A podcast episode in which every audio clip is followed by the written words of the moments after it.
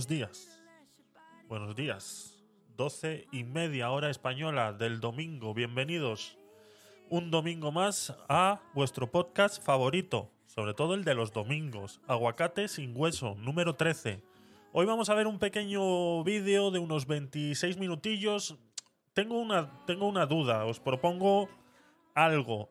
Eh, yo he llegado a este vídeo... eh, ¿Sabéis eso de que hay que tener al enemigo cerca, ¿no? De que hay que eh, saber cómo piensa, saber por dónde va, dónde camina, cuál es su pensamiento, qué es lo que quiere hacer, qué es lo que pretende. Pues eso es lo que me gusta hacer a mí en las redes sociales. Entonces sigo a unos cuantos comunistas. Son comunistas, o sea, son, es así, o sea, se, se hacen llamar así. Entonces, eh, aunque algunos crean que cada vez que alguien que no tiene su pensamiento eh, les llame comunistas, parece ser que les están insultando. Ellos mismos son los primeros en ofenderse cuando les llamas comunistas y son ellos los primeros que se hacen llamar comunistas. Entonces, bueno, eh, sigo a unos cuantos comunistas en las redes sociales y eh, pues me gusta tenerlos cerca, me gusta saber qué es lo que piensan, por dónde van, qué están haciendo. Y hay una, hay una cuenta, un señor que le gusta hacer pues más o menos lo que hacemos aquí en Aguacate sin Hueso, que es reaccionar a vídeos, ¿no? Él, eh, pues hace unos meses atrás, eh, a principios del año pasado, eh, hizo una reacción al vídeo que yo propongo ver hoy. Entonces, tengo una duda. ¿Reaccionamos al vídeo clean, al original? ¿O queréis que reaccionemos al vídeo de la reacción comunista al vídeo clean? Mm, Ponérmelo ahí en los, en los comentarios. Eh, bienvenidos a todos los que estáis en Clubhouse y a los que vayáis entrando a Twitch y sobre todo a los que vais a estar en diferido. Así que un saludo, muchas gracias por estar ahí y espero que disfrutéis eh, del contenido. Es, eh, es complicado, es complicado. Eh, la reacción es mucho más larga, está claro. eh, eh, o de repente, no sé si. Yo creo que mejor vamos a analizar el clean. Y luego, si queréis, para, para el próximo domingo podemos hacer la reacción a la reacción del vídeo que vamos a ver hoy. Yo creo que puede ser. mejor la segunda opción, nos dice Leire en el chat. La- la de analizar la reacción mm, del, de- del video clean, ¿no? Entiendo que te refieres como segunda opción, ¿no? Eh, eh, Jesús, ponme ahí algo en los comentarios, porfa. Sí, vale. Eh, eh, yo no lo he visto, entonces no sé por dónde. No sé por dónde va a ir, entonces tampoco quiero. A ver. Este señor se hace eh, llamar, es una, eh, tiene una cuenta en, YouTube que se llama Formación Comunista, ¿no? Y es, pues, suele poner varios Twitter, creo que él se llama Roberto Vaquero, que es, eh, pues ha escrito un libro a la introducción básica al comunismo. Yo creo que vamos a ver, porque no sé, a ver, déjame saltarme un poquito si realmente pone trozos del vídeo que quiero ver. Sí, sí pone trozos. Sí, bueno, más o menos hace lo que hago yo, hago yo aquí con, con los vídeos, ¿no? Reaccionar a ellos y, bueno. Em, yo creo que sí, mejor Leire, yo creo que mejor nos habituamos en, lo clean primero, analizamos primero eh, en lo clean y luego ya vemos si eh, tomamos partes de- del otro y, vemos cuál es la reacción. Primero vamos a intentar no contaminar la opinión y- y sobre todo eh, verlo clean. O sea, no contaminar la opinión, sabemos. O sea, cuál es la opinión. O sea, esto no hay que, no hay que esconderse. O sea, eh, eh, la opinión es que lo que va a decir esta señora, seguramente yo esté muy de acuerdo con lo que va a decir esta señora. Gloria Álvarez es la que hace el vídeo al que vamos a reaccionar hoy, que se llama ¿Por qué los millennials son socialistas? Es un vídeo de hace seis años. O sea, si nos ponemos a hace seis años, pues yo tenía. Eh, yo tenía 35. Hace seis años yo tenía 35. Yo no entraría dentro de la categoría de los millennials. Mm, eh, No sé, más o menos, ¿no? Más o menos. Espera un segundo, Joana, te doy el Make a Moderator. Bienvenida, Joana. Gracias. ¿Cómo estás? ¿Qué tal? Buenas, buenas. Mm, Pues mira, de zafarrancho de domingo. Pues. ya me hacía falta poquito de aguacate para desconectar, claro que sí. Claro, claro. Eh, o sea, que te he salvado, ¿no? Que quieres decir que te he salvado, ¿no? Correcto. Vale, vale. vale, Salvados por bueno. la Pues me debes, me, me debes una, me debes una. me debes una. total. Así que nada, yo creo que lo vamos a hacer así. No sé si has estado escuchando la, la- la propuesta que, que estaba haciendo, eh, lo que te comenté ayer y vamos a hacer el, el reaccionando al vídeo de Gloria Álvarez, ¿por qué los millennials son comunistas? Eh, son, perdón, socialistas. Vamos a poner... Te el- subconsciente me traiciona. Es que como estaba, estaba mencionando de es que siempre me gusta mencionar eh, cómo llego a al vídeo al que vamos a reaccionar, ¿no? Pues como la semana pasada me lo mandaron por, por, por Telegram, en el grupo de Telegram que tenemos y que os invito a todos los que estáis escuchando en diferido y los que estáis ahora mismo en la sala y no lo sabéis, tenemos un grupo de Telegram en el cual pues eh, ahora Joana pondrá el enlace por ahí en el chat y os podéis unir eh, fácilmente, fácilmente. Entonces, lo que estaba comentando más o menos, que al vídeo de hoy pues he llegado pues eso, ¿no? Que me gusta tener a los comunistas cerca para saber cómo piensan. Entonces hay una cuenta en, en YouTube que es eh, Formación Comunista y bueno, es este señor Roberto Vaquero es el que suele hacer eh, pues todos estos análisis de estos vídeos, ¿no? Entonces vamos hoy a ver, yo creo que como estábamos hablando, vamos a ver mejor el vídeo clean de, de Gloria Álvarez y luego ya eh, para la próxima semana, el próximo domingo, yo creo que podemos reaccionar a la reacción comunista sobre el vídeo que vamos a ver hoy. Para eh, ver qué piensan ellos en relación a esto. Primero vamos a verlo clean, lo analizamos nosotros con nuestro pensamiento y nuestras ideas y luego ya eh, intentamos desmigar eh, las ideas comunistas en relación a la idea que tiene Gloria Álvarez de por qué los millennials son comunistas. Así que vamos allá, venga, preparo el vídeo y vamos.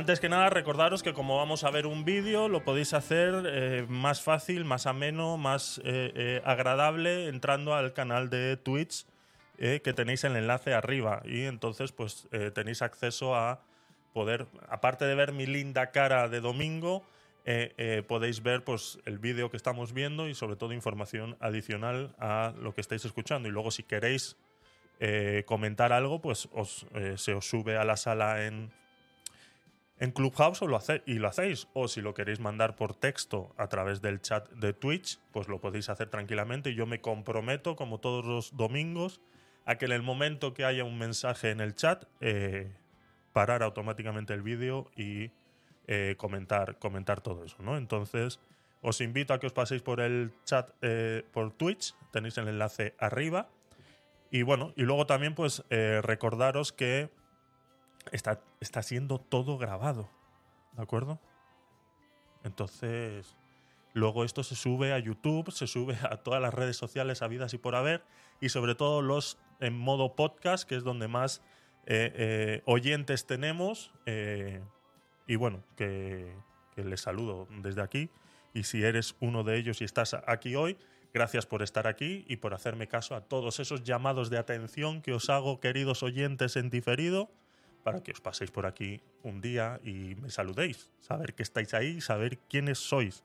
Así que nada, muchas gracias por estar ahí. Lo primero que quiero hacer antes de ver el vídeo de Gloria Álvarez es eh, entrar un poquito en su Wikipedia y que sepáis más o menos de quién estamos hablando. ¿no? Estamos hablando de Gloria Álvarez Cross, que nació en la ciudad de Guatemala el 9 de marzo de 1985.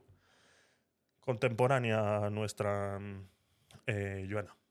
Es una politóloga, escritora, presentadora de televisión y de radio guatemalteca de principios filosóficos libertaria. Descrita como una figura mediática, ha realizado giras de conferencias por América Latina en contra del populismo. Eh, pues eh, dice aquí biografía, primeros años, eh, su padre, bueno, esto ya, pues su padre, su madre, eh, la madre es húngara, por si interesa de algo, y el padre es de Cuba, de oriundo de Cienfuegos, de nuestra canción favorita cubana que hemos puesto aquí muchas veces. Adiós Cienfuegos, me voy porque me da la gana, ¿no? Eh, eh, pues sí, eh, pues mira, es de ahí, es de ahí. Realizó estudios de relaciones internacionales y ciencia política en la Universidad de Francisco Marroquín, en la capital de Guatemalteca. Y posteriormente cursó una maestría en desarrollo internacional en la Universidad Sapienza de Roma. Es especialista en relaciones y desarrollo internacional.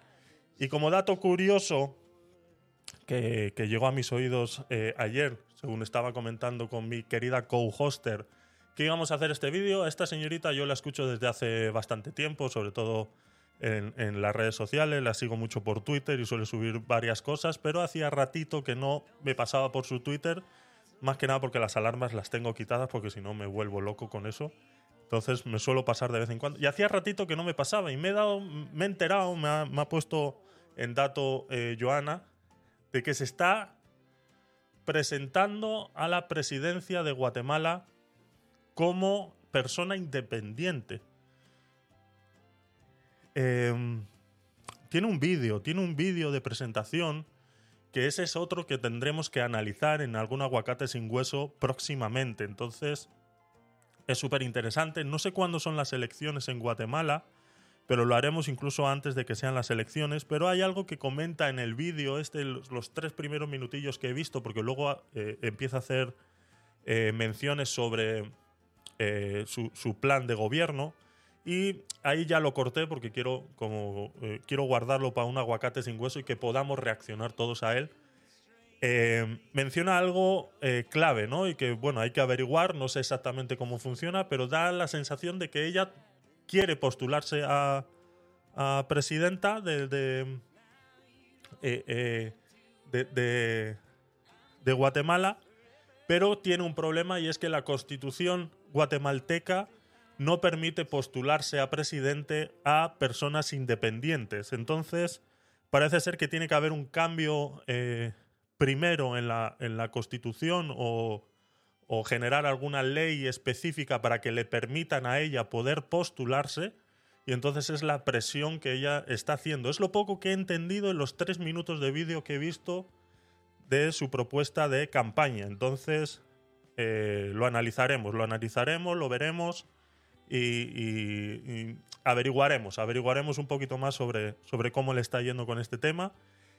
Y sobre todo, eh, mm, luego esta tarde, con mucha calma, voy a escribirle un tweet porque intentaré que podamos hablar con ella y que se venga un día a Clubhouse, a Twitch o, o a donde ella esté más cómoda y eh, podamos eh, conversar con ella, porque yo sé que le va a interesar que de este lado del planeta sepamos qué es lo que se está haciendo por allá y cuáles son sobre todo los impedimentos que están teniendo para, para poder ejercer una política libre, ¿no? Entonces, eh, va a ser interesante, va a ser interesante. Luego le escribiré un tweet porque intenté mandarle un mensaje privado, pero los tiene, los tiene bloqueados, como es normal en Twitter. eh, mm, para, esta, para, esta- para estos perfiles de Twitter es normal que esté así, ¿no? Entonces, eh, lo intentaremos hacer, lo intentaremos hacer. Así que eh, poco más. Venga, vamos a empezar porque llevamos ya 17 minutitos aquí de cháchara y, luego pues se nos echa la mañana y luego la gente tiene que ir a comer y tiene que hacer cosas. Entonces,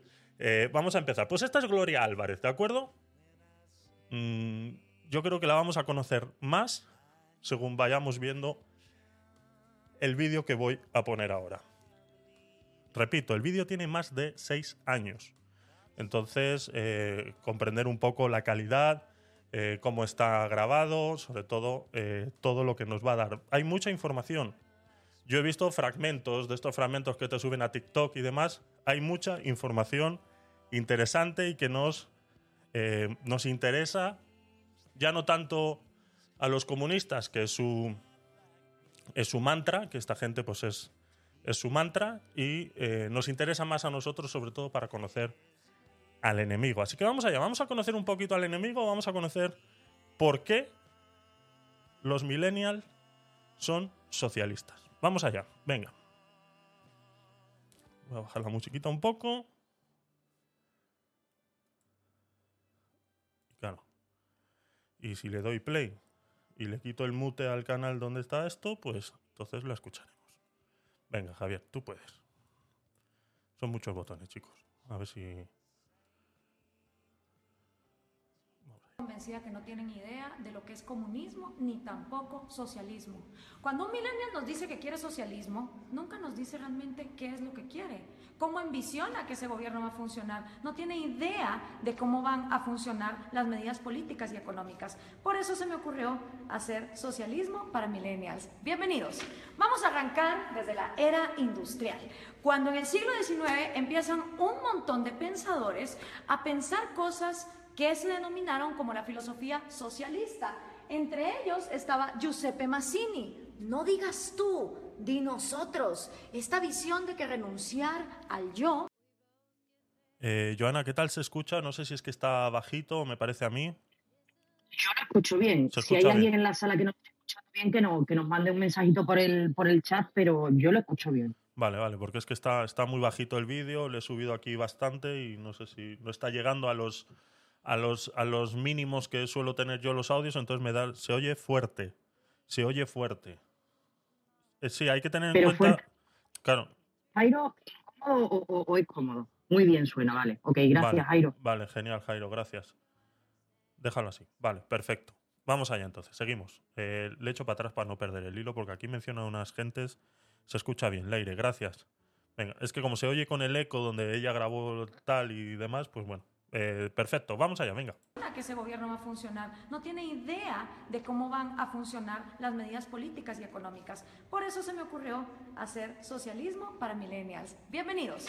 Vamos a arrancar desde la era industrial, cuando en el siglo XIX empiezan un montón de pensadores a pensar cosas que se denominaron como la filosofía socialista. Entre ellos estaba Giuseppe Mazzini. No digas tú, di nosotros. Esta visión de que renunciar al yo era lo mejor que le podía pasar a la sociedad. También Pierre-Joseph Proudhon, que dijo, la propiedad es robo. Estos dos contemporáneos inspiraron a Carlos Marx y a Federico Engels. Carlos Marx y Federico Engels se conocieron en 1843, cinco años antes de que escribieran el Manifiesto Comunista. Carlos Marx, hijo de eh, padres judíos que dejaron la religión judía y se convirtieron al protestantismo, fue expulsado de Alemania, de Francia, de Bélgica, hasta que finalmente se va a Inglaterra. Y en Manchester, junto con Federico Engels, un burgués, un hijo de industriales, eh, ellos dos eh, pues hacen el manifiesto comunista y describen el capital. Cosas interesantes. Carlos Marx eh, trabajó muy poco en su vida y a la edad que yo tengo, 31 años, se retiró para ser un mantenido de Federico Engels por el resto de sus días. Vivió en Soho, Inglaterra, todo ese tiempo y después de los 31 años nunca más volvió a trabajar. Estos dos personajes creyeron que habían descubierto el agua azucarada y que la época que estaban viviendo era una época única en la humanidad. Dicho en las palabras del mismo Carlos Marx de este libro, The Politics Book, comunismo es el enredo de la historia resuelto.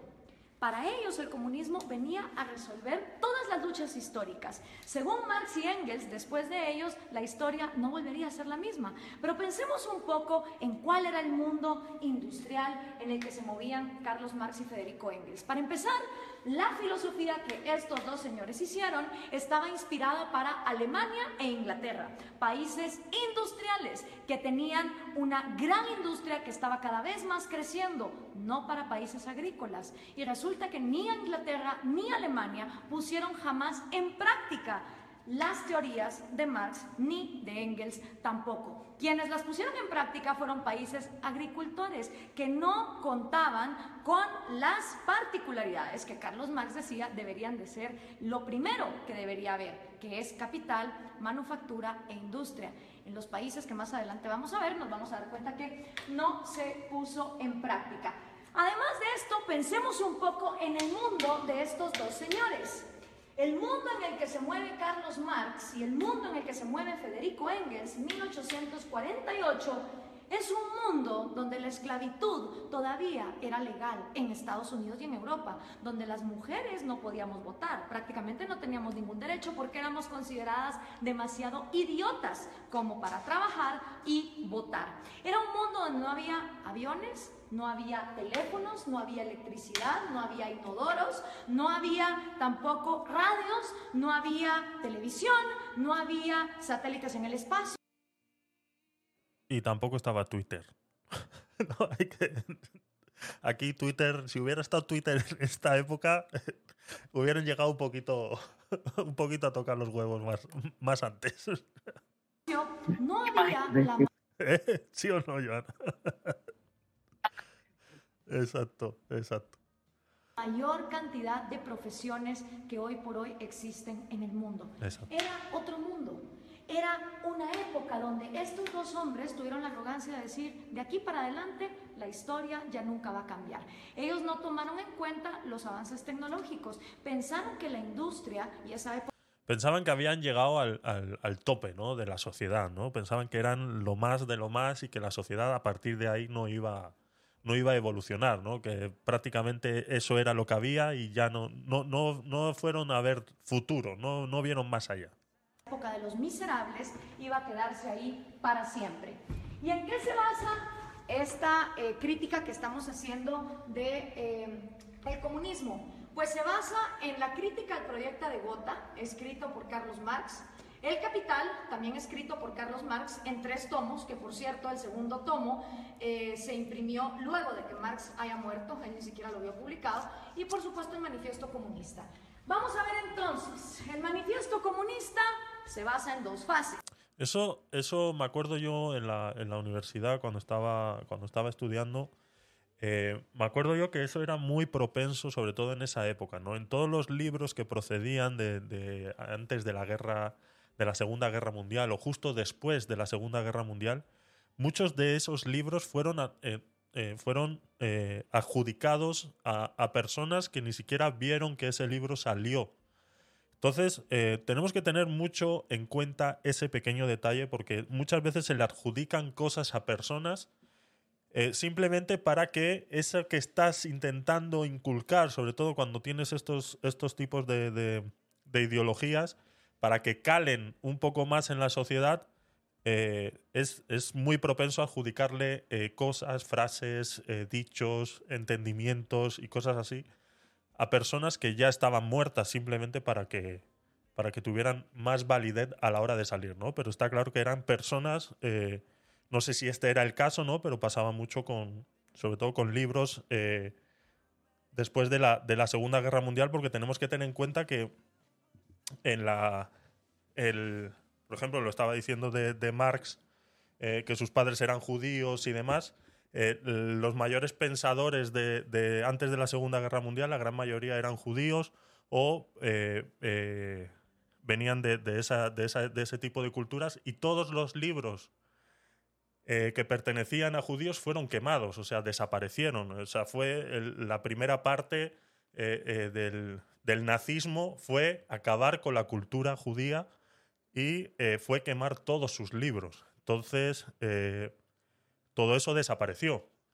Entonces, luego, eh, muchos libros después de la Segunda Guerra Mundial fueron adjudicados a escritores que no los escribieron, sino que fue intentar recopilar lo que esos pensadores de ese momento dijeron y eh, se les adjudicó pues para darles, para darles ese valor, ¿no? Pero no fueron escritos por ellos. Entonces, eso eh, pasó mucho en esa, en esa época, ¿no? Para que, para que tengamos.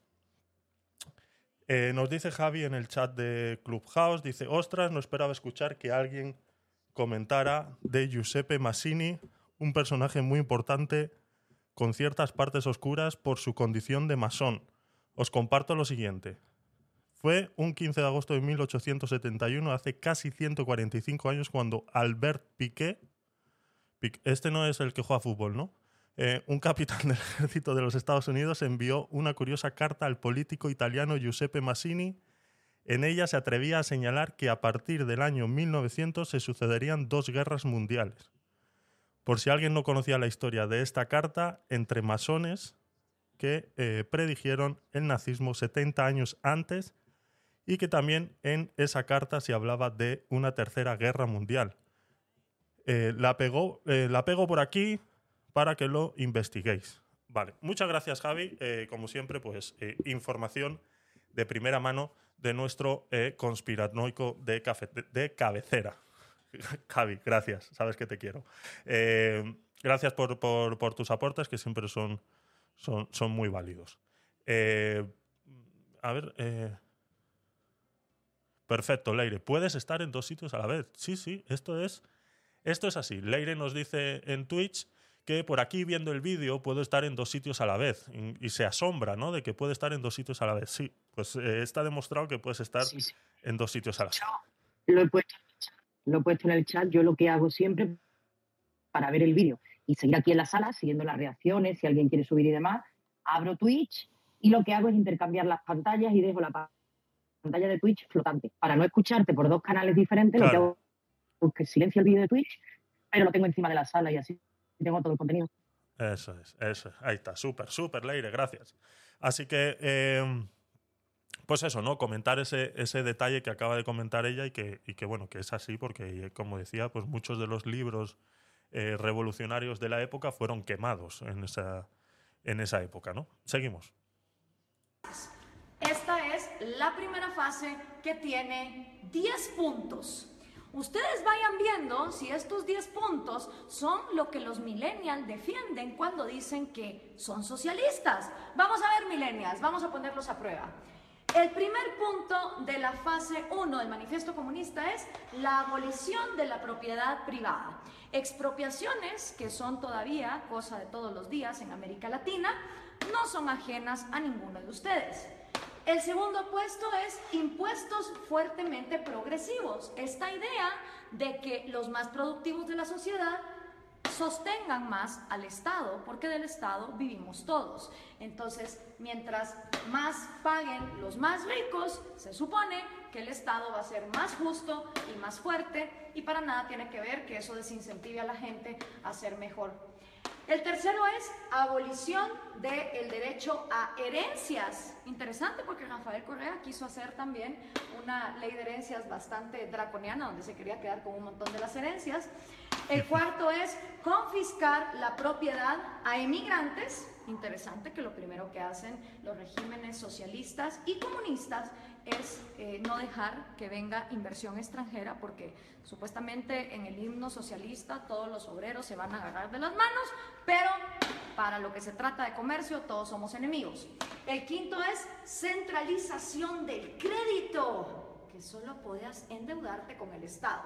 La sexta es centralización de los medios de comunicación y transporte. ¿Les suena familiar? Prácticamente en toda América Latina, los regímenes del socialismo del siglo XXI han acaparado los medios. Expansión de empresas estatales. El Estado lo puede hacer todo mejor porque el Estado es más inteligente que todos los individuos en sociedad.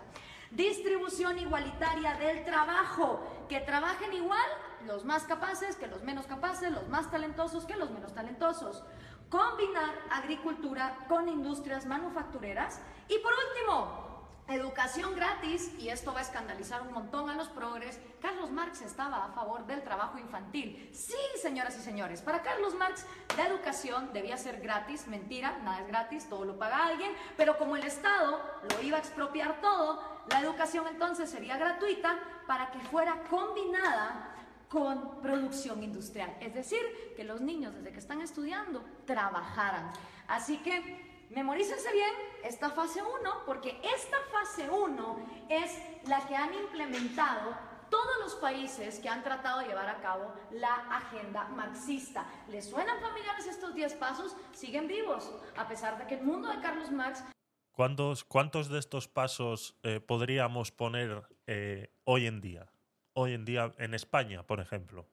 ¿Cuántos de estos, Joana? ¿Cuántos de estos te suenan a ti ahora mismo? Parece, que estoy escuchando el telediario, escuchando a esta mujer. ¿Sabes? O sea, el telediario día parece que es eh, que un avance informativo. Tal cual.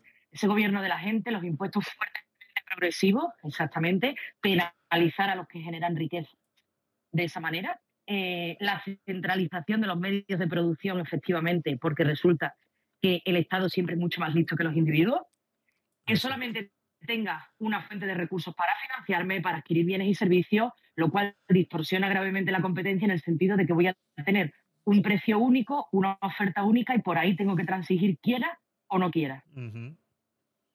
Los supermercados públicos. Me está sonando muchísimo. Sí, sí, el gobierno de la gente me está sonando muchísimo. Sí, señor. Impuestos fuertemente progresivos, abolir derechos a las herencias, pues eh, el impuesto a las herencias, ¿no? Confiscar, confiscar propiedades mm. a inmigrantes, esto pues sí, es como, como ella lo ha dicho, ¿no? Impedir el, eh, pues eso, ¿no? El impuesto a las grandes fortunas, pues prácticamente vendría a ser esto, ¿no? Confiscar la propiedad a los inmigrantes, ¿no? Todas esas empresas que quieren venir a, a invertir eh, eh, en España, pues se les agrega un impuesto gigantesco por el simplemente hecho de tener dinero y querer invertirlo, pues eh, se les pone, ¿no? centralización del crédito. Y una cosa muy importante, Javi, es importante poner de manifiesto. Hay muchas formas de expropiar bienes y propiedad privada.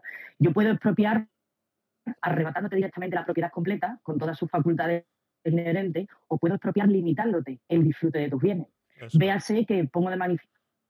Siguiente ejemplo. Eh, la política que está llevando a cabo el gobierno desde que se, declaró el estado de alarma en relación a las alquileres fíjate que este gobierno de la gente, el mensaje que se ha trasladado ha sido, a usted no le van a echar de su casa porque el gobierno está aquí y no le van a echar de su casa aunque deje de pagar.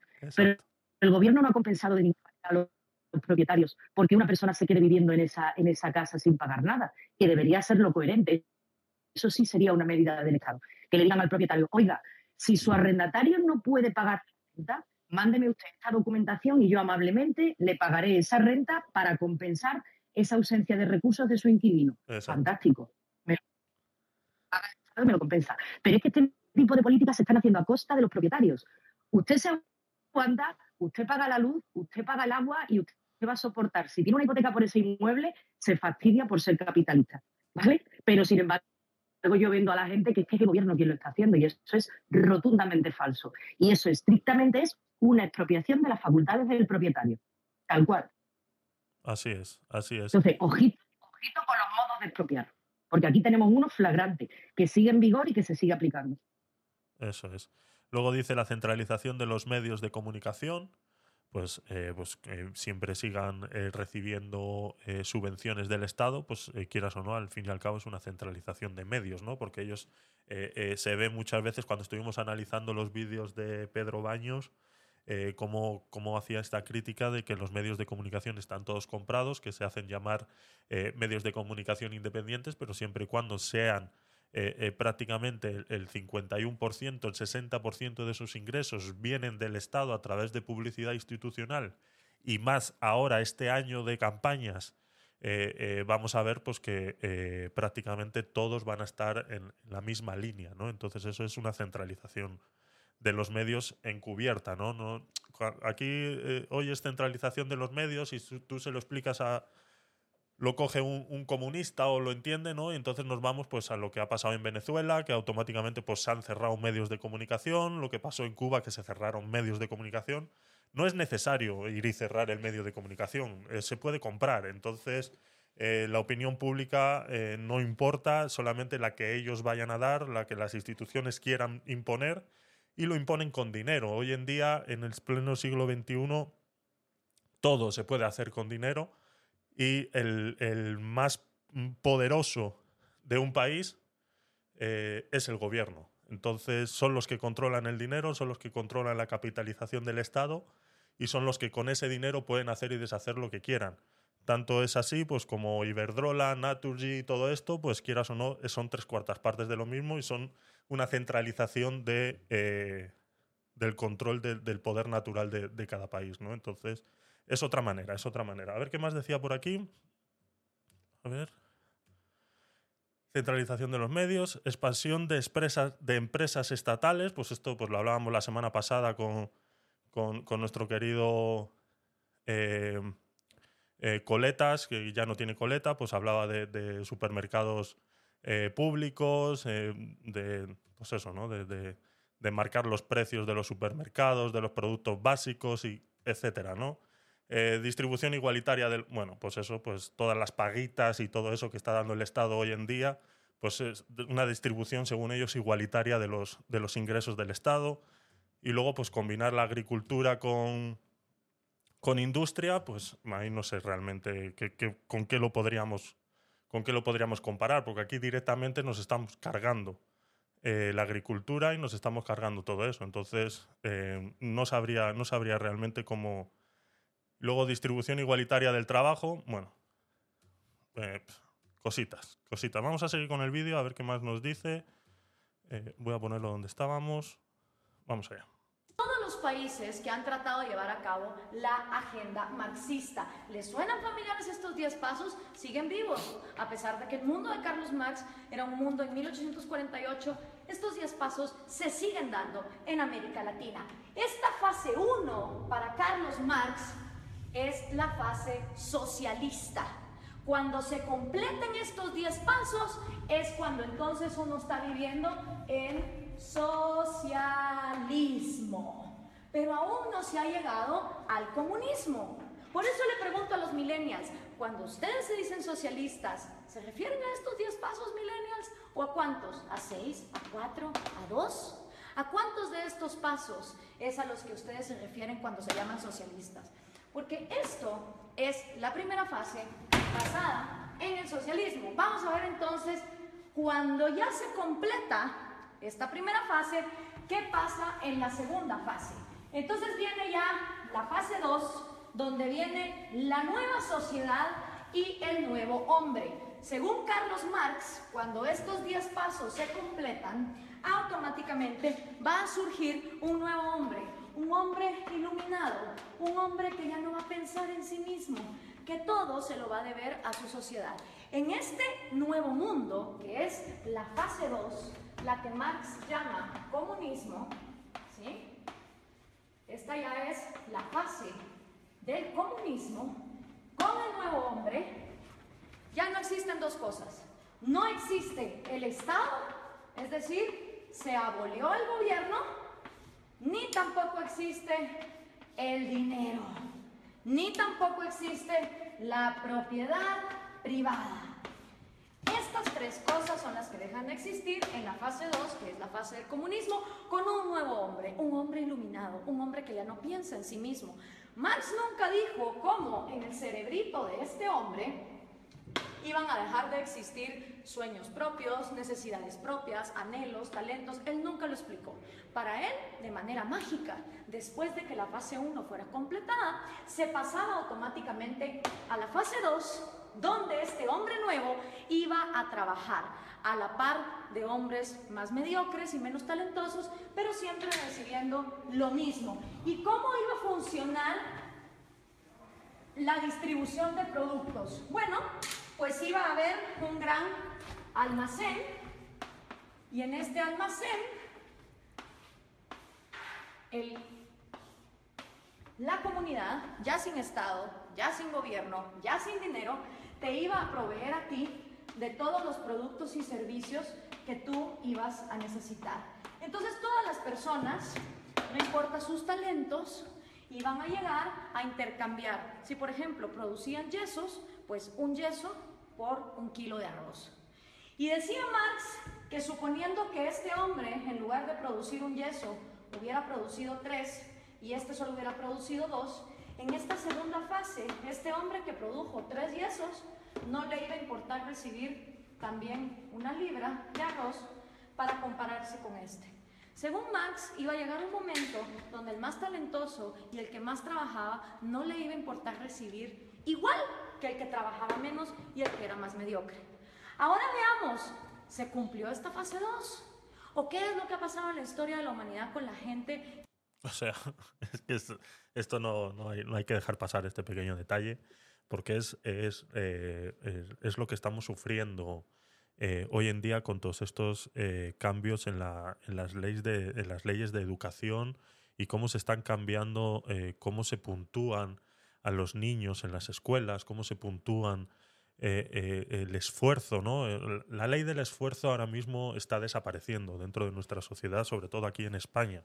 Y es, es en base a esto, es prácticamente es la misma analogía. Eh, llega un momento en que los niños les va a dar igual esforzarse porque al final van a recibir lo mismo que el que no lo está haciendo. Entonces es prácticamente lo mismo. Lo acaba de explicar ella muy bien aquí. Eh, eh, si él es capaz de producir dos yesos y por dos yesos te van a dar una libra de arroz y si yo llevo tres me vas a seguir dando la misma, porque claro, que yo me haya esforzado no quiere decir que yo me merezca más que los demás. Y sí, es así. Eh, la ley del esfuerzo funciona así. si tú te esfuerzas más, mereces más. Y esto es lo primero que, que, el socialismo, y ella lo ha metido dentro del comunismo, y, ahora mismo estamos sufriendo una mezcla, ¿no? lo hemos visto en los 10 puntos anteriores, ahora vamos a ver los 10 puntos de, del comunismo y estamos viendo pues cómo hoy en día eso, todo eso está mezclado, ¿no? Y lo podemos traspolar a todo. Un punto muy importante, cuando has explicado la biografía de Marx, que dejó de trabajar a los 31 años para vivir del cuento, eso también lo estamos sufriendo aquí, ¿vale? O sea, personas que eh, no tienen ni idea de lo que ha sido llevar una empresa, de tener eh, un puesto de trabajo profesional manufacturero, me da exactamente lo mismo. Lo que significa desempeñar un puesto de trabajo con unas obligaciones y unos derechos, estar en el mercado laboral, estar en el mercado empresarial, haber emprendido. No tienen absolutamente ni la menor idea de lo que eso significa. y sin embargo, bueno, pues meten sus narices en temas que desconocen profundamente y además lo desconocen con alevosía, porque redundan en el error permanente. Eso también veo que es algo que ha traspasado fronteras, la línea del tiempo y que lo tenemos ahora muy presente. Eso es, eso es. Eh, Javi nos dice en el chat eh, de Clubhouse o, o, hacen como la CIA para controlar la info que se emite en los medios como sucedió con la operación Mock, Mocking, Mockingbird en la Guerra eh, Fría. Usaban, se infiltraban y mm, compraban a periodistas para generar desinformación e influencia en el propio pueblo, así como el miedo. Sí, es lo que hace eh, en la actualidad eh, Rusia con su, con su medio de comunicación RT, que ha sido prohibido en muchos, en muchos países, incluso en YouTube. le cerraron el canal hace, hace bastante tiempo porque era eso, ¿no? Utilizaban esos medios de comunicación para promover toda su, ideología y su manera de pensar, incluso iba camuflada en muchos reportajes que podrían estar presentes en, canales de televisión como la 2 de televisión española, podríamos incluso llegar a ver ese tipo de, documentales, pero que han sido creados bajo un sesgo ideológico como es el comunismo a través de su medio de comunicación RT, que, intentó pasar como liberal o, para que la gente eh, entendiera que no, que no estaba bajo ese sesgo, pero al final, pues, eh, como todo es descubierto, al final, pues, muchos países lo han prohibido o incluso el canal de YouTube se lo cerraron. No sé si lo habrán vuelto a abrir, porque ya sabemos que en YouTube te cierran una cosa, lo abres con otro nombre y al final es lo mismo, ¿no? No lo sé, no, no les he seguido el rastro, sé que se lo cerraron, pero no les he seguido el rastro. Y es otra manera, eh, exactamente, de manipular la información y de controlar los medios de comunicación. Es pues eso, ¿no? Crear uno independiente que parezca que no lo es y que, bueno, es, es eso. Seguimos. Que ha llevado a cabo la agenda marxista. Bueno, pues los primeros que trataron de llevar a cabo la agenda marxista fueron Trotsky, Stalin y Lenin. 70 años después del manifiesto comunista, ellos son los primeros en poner en práctica la teoría marxista, cuando en 1918 deciden cortarle la cabeza a los sanguinarios explotadores, y de verdad que lo eran, de la dinastía Romanov, que era la monarquía que imperaba en Rusia. Dos errores. Primero, Marx escribe una teoría para Inglaterra y Alemania que su problema no era, digamos, el de una monarquía que incentivara la agricultura, sino que eran países industriales. Rusia era feudal, bastante feudal. Estas tres personas entonces ponen los primeros diez pasos de Carlos Marx en marcha y llegaron a la fase 2, llegaron a este gran almacén. Realmente no ni se abolió la propiedad privada, ni se abolió el dinero y el Estado, en lugar de aniquilarse, se fue volviendo más y más grande hasta volverse totalitario. ¿Y entonces qué pasó? En toda Unión Soviética se desplegaron los gulags. Cada uno de esos puntitos rojos que ustedes ven ahí son los gulags, los campos forzados de trabajo. Claro, desgraciadamente en esa época no había Twitter, no había Facebook, no había Instagram, entonces era muy difícil tener récords de las atrocidades y las violaciones a los derechos humanos que se daban en estos campos de concentración en condiciones de temperatura bastante salvajes y teniendo a la gente hasta lo último en el punto de inanición. Y para darles un ejemplo concreto, Aquí hay una foto del Gulag de Ucrania, que era una parte fundamental para el sustento económico del imperio soviético, ya que producía 80% del carbón, 85% del hierro y el 70% de los metales. ¿No les suena familiar Venezuela?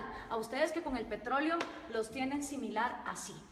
Después de la Unión Soviética, y que, ojo, nunca se llegó a la fase 2 de comunismo, podemos decir entonces que lo único que hubo en Rusia fue socialismo, porque nunca se llegó a la fase 2.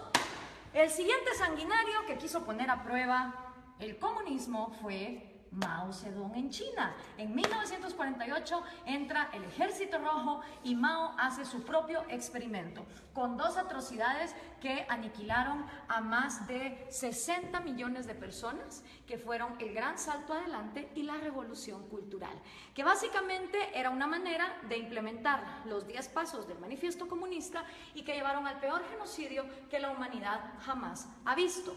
Y por supuesto, esta idea se trae a casa y los primeros en traer la casa en su propia versión de Trotsky, Stalin y Lenin son Joder, qué hostias le mete a la pizarra. Gloria, por favor. Que te vas a cargar la pizarra, Dios mío. ¿Qué hostias le mete? Me tienen los oídos eh, eh, reventados ya, ¿eh? Vamos a ver ahora cómo llega esto a Cuba. Y, y- y ahí Fidel Castro, vamos a verlo, vamos a verlo, interesante. el Che Guevara, Fidel Castro y Camilo Cienfuegos. Cosa interesante, Camilo Cienfuegos y Trotsky, siendo los intelectuales más moderados de este movimiento, fueron asesinados. Este por Stalin y Camilo por Fidel Castro. Hasta en eso se parecen estos modelos, donde tenemos sanguinarios que traicionan a sus propios amigos cuando no se vuelven tan eh, pues crueles y dictadores como ellos. Ahora veamos la línea. Entra Fidel Castro a Cuba y obviamente Fidel Castro sigue influyendo en la región.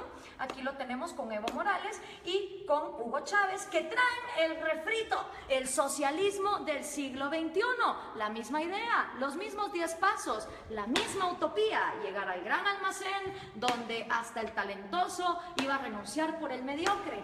Y esto se sigue pasando. Aquí está Hugo Chávez con Kirchner, Néstor Kirchner y con Lula da Silva.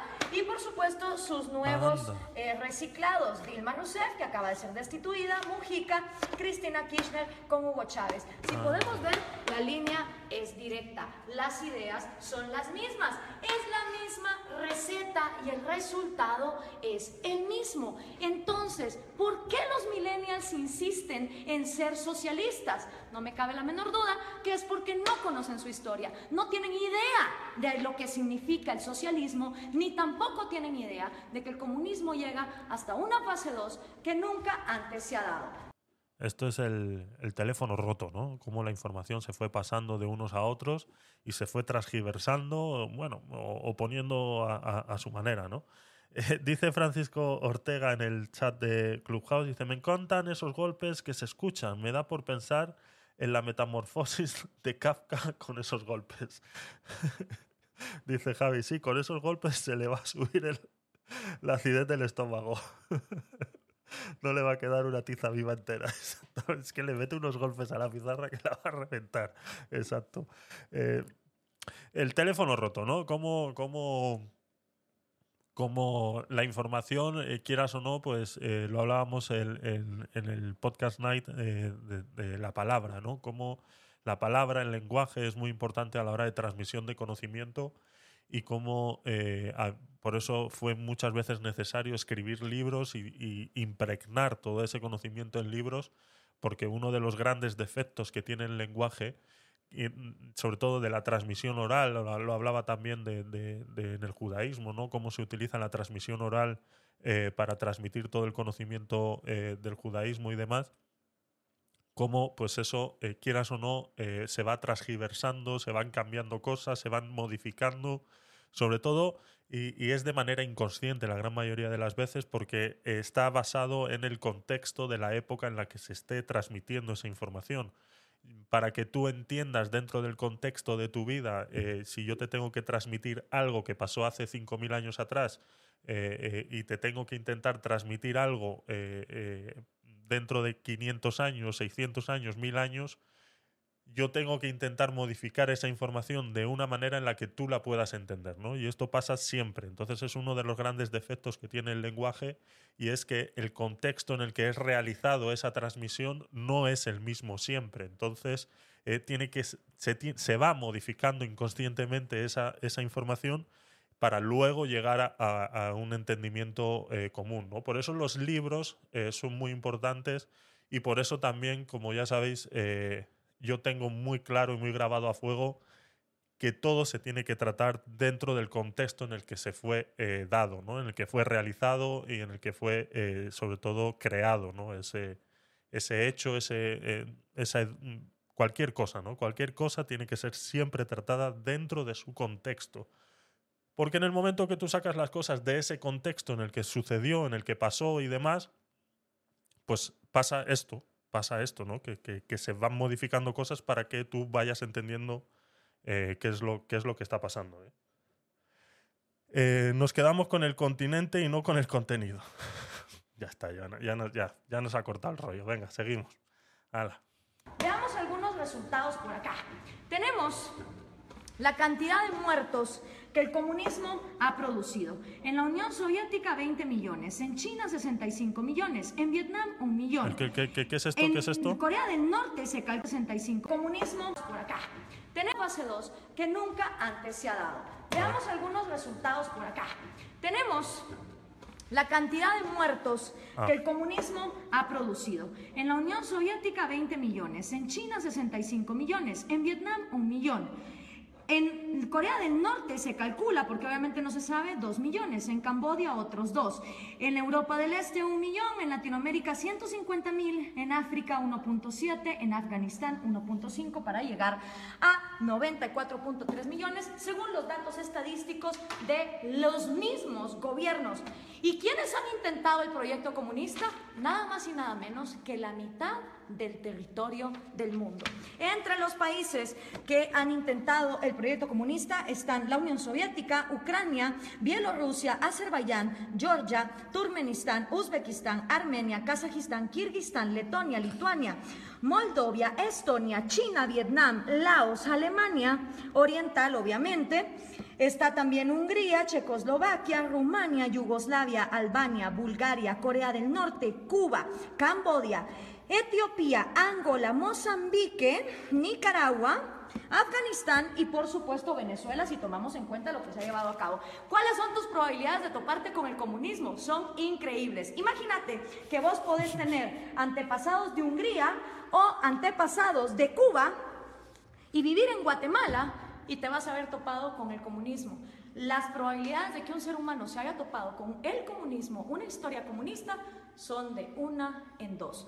Porque como les explicaba, de todo el mundo, la mitad del territorio de la humanidad ha intentado este experimento. Y el resultado no ha sido esa fase 2, no ha sido esa panacea de ese hombre iluminado, ese hombre que deja de pensar en sí mismo para solo pensar en los demás. El resultado ha sido lo que George Orwell nos describió hace tanto tiempo en La rebelión en la granja.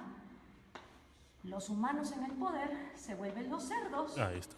y para los cerdos hay todo, mientras que para el resto de animales no hay nada. En lugar de llegar a la fase 2, se llega a un lugar donde la burguesía son los nuevos, ya sean los Stalin, ya sean los Mao, ya sean los Castro, ya sean los Morales o los Chávez. Solo ellos se vuelven la burguesía, solo ellos se vuelven la élite a costa de que todos los demás estén bien jodidos. Pero, ¿dónde se ha vivido comunismo? ¿Dónde ha habido igualdad? Pues miren, un lugar en el planeta donde hubo igualdad de miseria fue en los campos de concentración de Alemania. Porque ahí, como ustedes se pueden dar cuenta, todos eran iguales, iguales de miserables. Obviamente ahí no había propiedad privada, no había dinero, era la panacea. Y Víctor Frankl, que no se lo contaron, él lo vivió, él estuvo en un campo de concentración, uno de los psicólogos más reconocidos del siglo XX, hizo un llamado muy interesante. Everything can be taken from a man. Cualquier cosa puede ser tomada de un hombre, excepto por una. La última de las libertades del hombre. Exigir la actitud que uno va a tener en cualquier set de circunstancias para escoger uno su propio destino.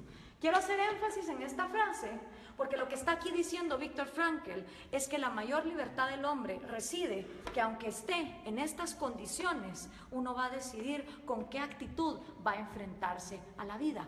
Pero ¿qué podía saber Carlos Marx de estas cosas? Regresemos a 1848. Ni siquiera Freud, con su psicoanálisis, que ya está bastante desprestigiado, había empezado sus estudios. Tampoco Darwin. Se creía que la histeria de las mujeres se podía quitar con electroshock. La psicología estaba en pañales. ¿Qué sabía Carlos Marx del cerebro humano? ¿Qué podía saber Carlos Marx acerca de un hombre nuevo que tuviera en su cerebro la capacidad de dejar de pensar en sí mismo? Hablemos entonces de sus predicciones, que fueron completamente nefastas. La primera predicción de Marx, va a haber más países comunistas que no comunistas. No se cumplió. Hoy hay más países excomunistas que actualmente comunistas. La segunda predicción de Marx, la máquina va a acabar con el proletario y el proletario va a vivir en la miseria. Tampoco se cumplió. Hoy por hoy en el siglo XXI existen muchas más profesiones y muchos más puestos de trabajo, tomando en cuenta que las mujeres ya podemos votar y ya podemos trabajar, que las que existían en su época, con lo cual su segunda predicción tampoco se cumplió. Hoy por hoy, de cada siete personas vivas, seis ya no viven con un dólar. Exacto, él contaba con unos datos en los cuales las mujeres no trabajaban.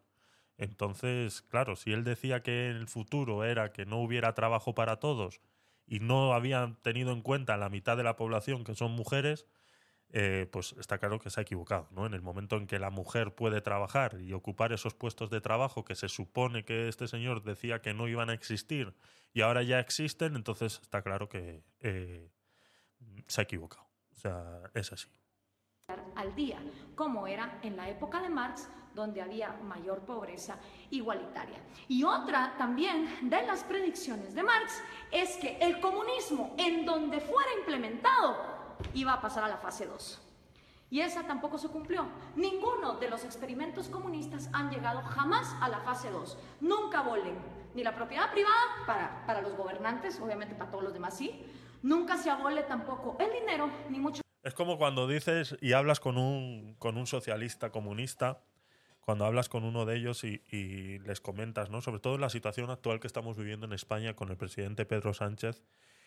Y hablas con muchos de ellos que tienen este pensamiento eh, socialista, incluso te dicen, no, es que, a ver, si es verdad que Pedro Sánchez pues tampoco es que lo está haciendo muy bien. O sea, tú al final la conversación terminas sacando esas pequeñas frases así eh, medio cortas, que entre dientes, muy muditas, ¿sabes? Pero al final se las sacas. Al final, cuando terminas hablando con un socialista, eh, le terminas sacando estas cosas porque, claro, cuando le desmontas su ideología y le pones de ejemplo a Pedro Sánchez, pues claro, eh, al final tienen que terminar aceptando que Pedro Sánchez no lo está haciendo muy bien.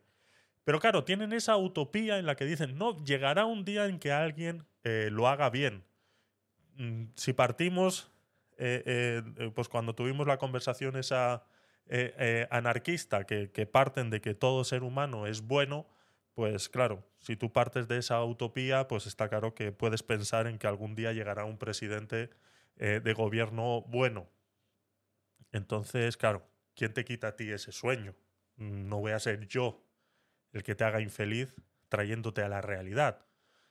Entonces, claro, eh, pues como dice aquí Gloria, ¿no? Las diez primeras partes del socialismo, pues sí se lograron implementar en la gran mayoría de los países, pero en el momento en que intentaron implementar eh, la parte eh, comunista en la que tiene que desaparecer el Estado, en la que tiene... Claro, es que cuando hemos llegado ya, hemos cumplido los diez primeros pasos del socialismo y se da cuenta que el que está ahí vive mejor que nadie, ¿quién va a ser el para decir, no, hombre, que os den por culo?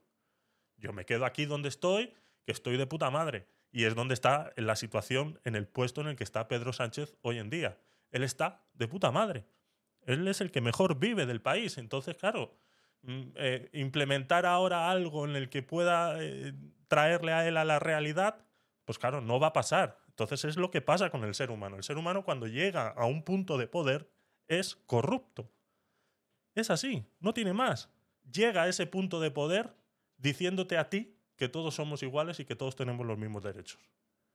Pero en el momento que esos eh, igualdad y esos derechos se tienen que demostrar, resulta que ya yo, que soy el que te ha intentado convencer a ti de que eso es así, yo estoy por encima tuyo. O sea, hemos pasado por un proceso en el que yo te estoy diciendo a ti que todos somos iguales y todos, pero resulta que cuando hemos terminado ese proceso, resulta que al final yo estoy mejor que tú. Entonces, ¿qué ha pasado en ese proceso para que tú estés mejor que yo? Pues que te he dejado a ti hacer lo que te dé la gana. Y eso es lo que pasa en estos gobiernos.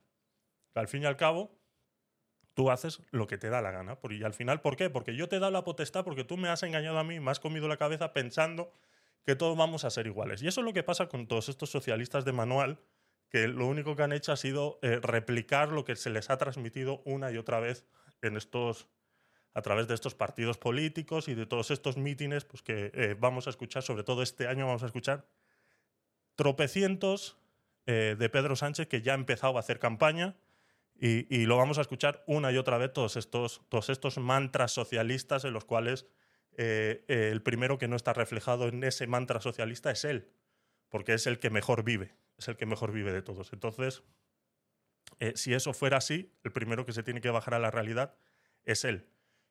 Y cuando tú le dices que se baje a la realidad, pues está claro que no lo va a hacer. Entonces, eh, lastimosamente es así. El ser humano, cuando llega a una posición de poder, es corrupto. Y no hay más nada que hacer. Y punto. mucho menos la propiedad privada. Pero aparte de Víctor Frankl, que escribió ese excelente libro de El hombre en busca del sentido, hoy por hoy tenemos excelentes referentes de la psicología evolutiva y la neurociencia que nos pueden explicar cómo de hecho nuestro cerebro no está diseñado para el comunismo. Uno de ellos es David Boss, él es PhD, profesor de Harvard, de la Universidad de Michigan, de la Universidad de Texas, y ha escrito siete libros de psicología evolutiva, incluyendo este. No son personas que te lo digan por fe, como te lo dijo Marx, y que solo lo dejó escrito, cómo iba a ser ese cambio en, en la psicología humana. Son personas que han estudiado la evolución, la genética de la vida, y que entienden cómo funciona el cerebro humano. Y una de las frases de David Boss es, no existe un agente autónomo con intereses llamado sociedad. Esto es una imposibilidad lógica. Sociedad como tal no piensa, no come, no llora, no tiene intereses. No La un- sociedad Esto, esto lo he dicho yo muchas veces. La sociedad no es un ente. Cuando yo defiendo la unidad individual de cada persona y que cada persona es independ- independientemente de la otra, por eso que para mí algo que para mí es válido, para ti no lo es. Entonces, eh, la sociedad no es un ente, no es algo que se mueve como una horda de zombies o, una horda de, ataques eh, eh, de estos apocalípticos que hemos visto en, las, películas y en los, y en los, y en los videojuegos, ¿no? Un, un Last of Us o una cosa de estas. No es, no es así, no, es, no sé si estáis viendo la serie o habéis jugado al videojuego. Ellos son infectados por un hongo, el cual está en contacto con la tierra y si tú tocas en un trocito de, de, ese hongo, en una, en una pequeña raíz de ese hongo, pues despierta a todos estos infectados, ¿no? No es así, la sociedad no es así, no se mueve así, es, o es que es imposible que eso exista. La sociedad es la unión de muchos individuos y cada individuo tiene un pensar diferente. Para lo que para mí es válido, para ti no lo es. Para lo que para mí es suficiente, para ti no lo es. Entonces, partiendo de eso, es imposible que una sociedad funcione basada en el socialismo, en el que yo tengo que compartir mm, lo que tú crees que yo tengo que hacer. Entonces, mm, partiendo de ahí, es imposible que algo así eh, eh, funcione, ¿no? Tenemos una solicitud ahí para subir, no sé quién es, Joana, a ver. No sé por qué. A ver. Ah, no. Me ha desaparecido la solicitud. Ah, No sé si será de alguien que se ha ido o que ha bajado la manita. Ah, No sé. vale, vale, vale. Pues. eh, No me ha dado tiempo. No pasa nada, no pasa nada. Eh, pues eso, ¿no? Entonces, eh, cuando yo defiendo el individualismo, defiendo por eso, porque es que la, la sociedad no es un ente, no es algo que exista como tal. La sociedad es la unión de muchos individuos y cada individuo es independiente. Y en el momento que evitamos que un individuo sea independiente, la sociedad deja de existir. Y pasan a ser, pues, todas estas cosas, ¿no? Campos de concentración, campos de esto, o sea, exterminios, eh, eh, eh, empezamos a, a sangrar a la gente a impuestos, porque sí, si alguien tiene más de 2 millones de euros, pues le cobramos un 2% de impuestos, porque, eh, pues, claro, o sea, siempre los, más, los que más tienen son los que más tienen que dar en momentos de crisis, pero ¿qué es lo que pasa? Que es que siempre estamos en crisis, nunca salimos de esa crisis. Y si en algún momento hemos salido de esa crisis, a mí ese 2% no me lo has dejado de quitar. Entonces, eh, ¿de qué estamos hablando? O sea, son todo que no, que no, que es que no, no se puede. En el momento que tú te metes conmigo, eh, eh, como individuo, eh, la sociedad desaparece. Es así. no es más que el cúmulo de cada individuo. Anda, Somos madre. los individuos Eh, no lo he dicho yo, lo ha dicho ella, ¿vale? y nuestros derechos fundamentales los que realmente existimos en la realidad. Una sociedad de individuos pensantes, libres, funcionales, es una sociedad que avanza.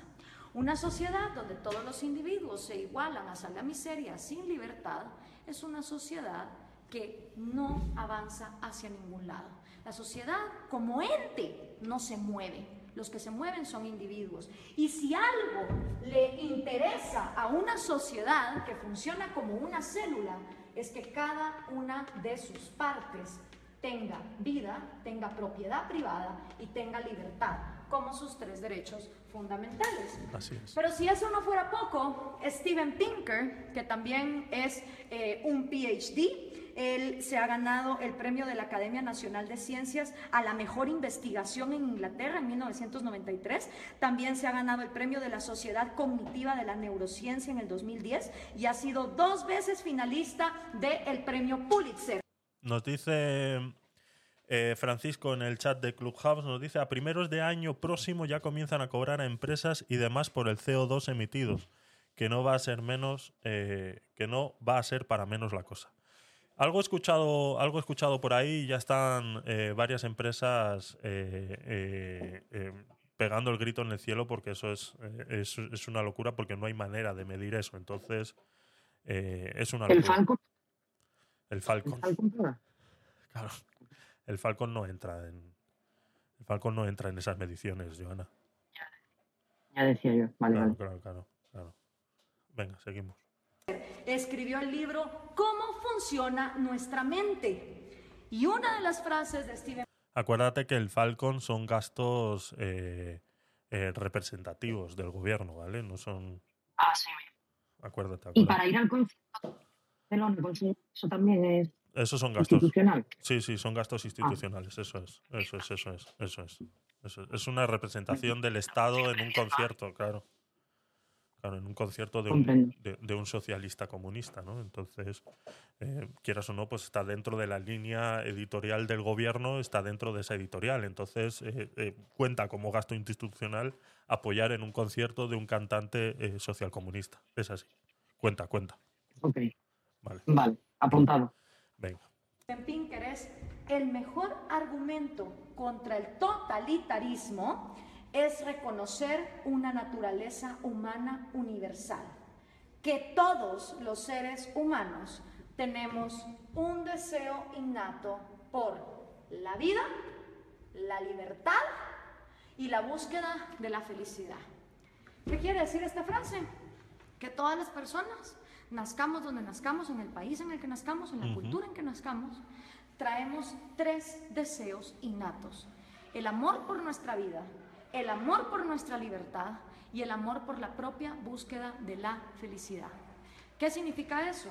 Que ustedes si quieren buscar su felicidad, emprenden su propia vida como les diera la gana. Ahora, todos estos conocimientos de neurociencia que tienen David Bosch o Steven Pinker, obviamente Carlos Marx no lo sabía. También hay que tener en cuenta que eh, esto que acaba, esta frase que acaba de comentar, de que todos nacemos con eso innato, eh, eh, puede ser así, pero tiene que haber un clic en el cual eh, eh, te dé a ti por querer esa libertad y por querer eso. ¿no? Si nos traspolamos a los, a los eventos donde estas sociedades socialistas se dieron a cabo, eh, como hemos dicho antes, no existía Internet, no existía Twitter, no existía TikTok ni nada de eso. Entonces, eh, esta gente vivía bajo un conocimiento mínimo de qué pasaba en el resto del mundo y solamente tenían conocimiento de la información que ellos les daban, ¿no? Pues es- a día de hoy en, Rusia sigue pasando exactamente lo mismo. Ellos, eh, todos los rusos que están ahí reciben una información muy, muy controlada.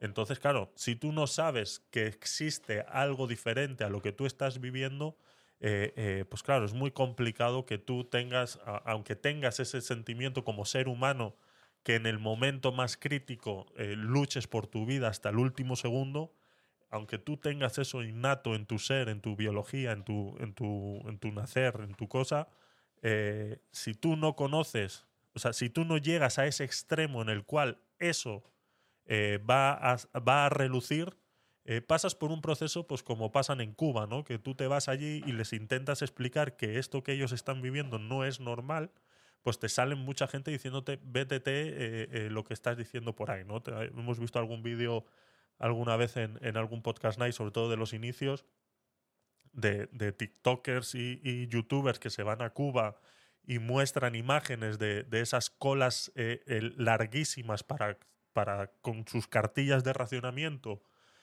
sacar un pan generado por el Estado y vemos cómo la gente que está en la cola le insulta a, a- estos eh, eh, youtubers, reporteros, eh, les insultan diciendo métete en tu país o haz lo que a ti te dé la gana porque ellos creen que eso está bien, ¿no? Entonces, hasta que no llegas al límite o no conoces realmente cómo funciona el mundo, esa eso tan innato no es tan, tan, tan innato así. O sea, tiene que haber un clic, tiene que haber un momento en el que tu pensamiento eh, cambie y, despierte esa, necesidad, ¿no? Aunque tú lo tengas íntegro en tu, biología de ser humano, eh, tiene que haber un clic, ¿no? Y ese es el clic que tenemos que causar en las personas eh, como, como sociedad, ¿no? Como el resto de la sociedad tiene que intentar que ese clic suceda, ¿no? Porque la psicología y la neurociencia no se habían desarrollado, no habíamos avanzado en la ciencia como para descubrir el ADN. El otro gran error de Marx, él pensó que en su época ya se había descubierto todo y no era así. Entonces, al tener estos conocimientos, es inaudito, es inexplicable que los millennials sigan siendo socialistas. La única manera en que me lo explico es que los millennials no tienen ni idea de lo que es socialismo, ni mucho menos comunismo. Y yo, que también soy millennial, pero de la primera generación, de Eso esos es. que todavía vimos los cassettes y que sabemos cómo funcionan, tenía cinco años cuando cayó el muro de Berlín. Y me acuerdo como que fuera ayer de ver a esas personas celebrando y preguntarle a mi papá, ¿qué se está celebrando ahí?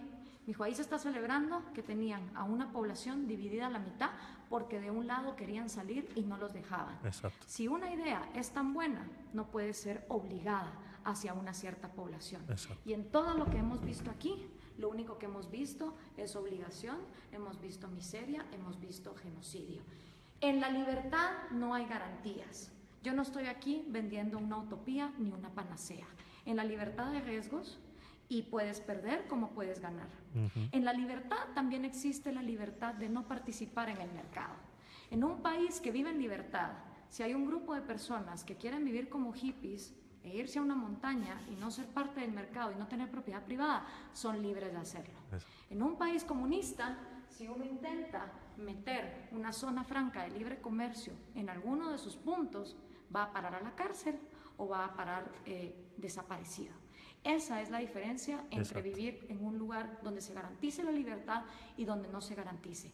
Esta utopía basada en el hecho de que el ser humano debe renunciar a su autoestima y a su amor propio para contribuir a su sociedad es completamente errada por lo que la historia nos ha comprobado. Y lo único que logra son élites de cerdos, tal cual los describió George Orwell, que se quedan con todo a costillas de un pueblo que pierde lo más importante que todo ser humano tiene, que es su libertad.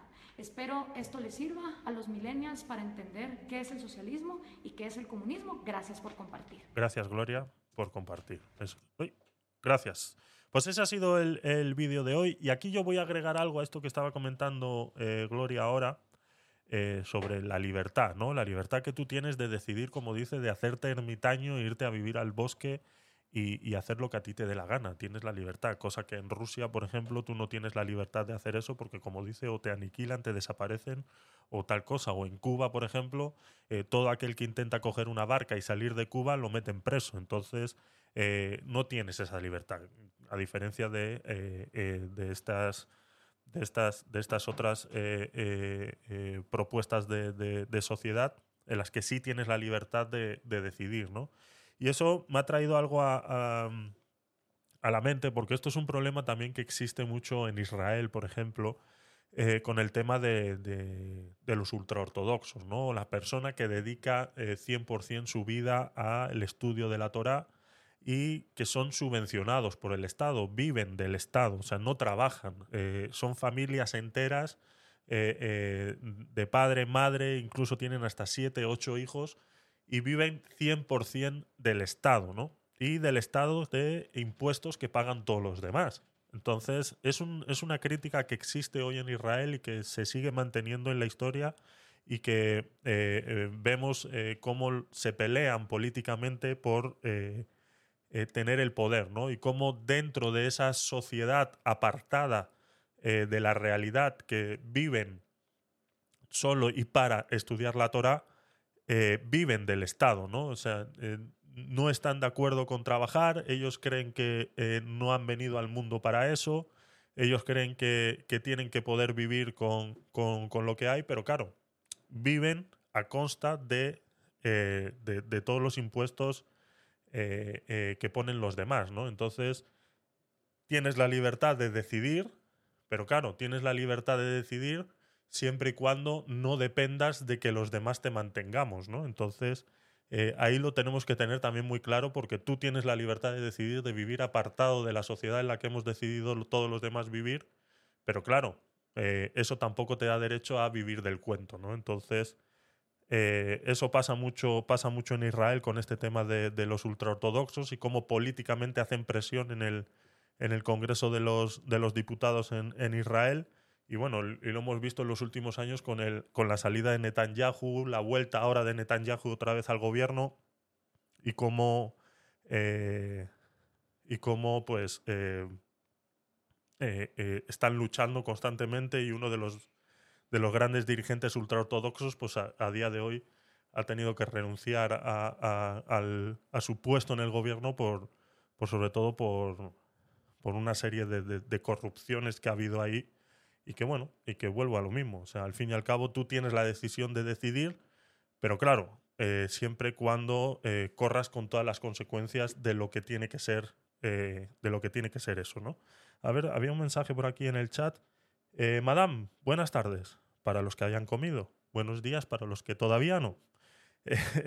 dice Jairo Orazco, los ciudadanos de Corea del Norte no tienen idea de cómo es el mundo fuera de allí. Exactamente, exactamente. Entonces ellos viven una realidad en las cuales no entienden que exista otra, ¿no? Y, y es así, ¿no?